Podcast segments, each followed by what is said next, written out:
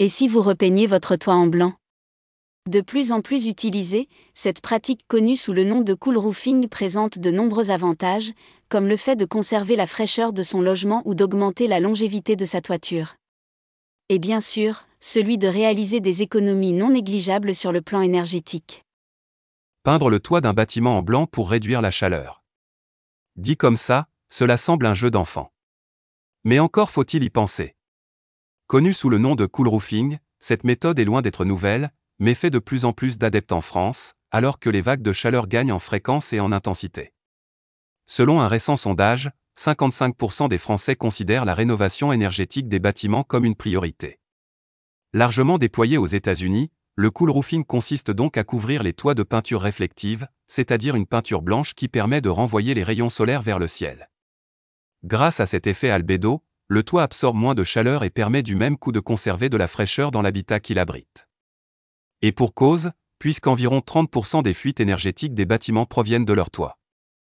Une peinture blanche permet aussi de préserver la toiture, puisqu'elle la protège des éventuels dégâts provoqués par la surchauffe.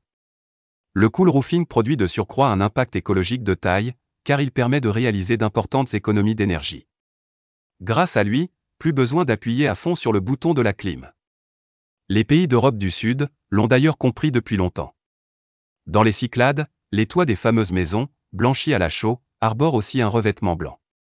Selon l'expert australien de l'université de Sydney Geoff Smith, un toit blanc reflète environ 85% de la lumière du soleil qui le frappe.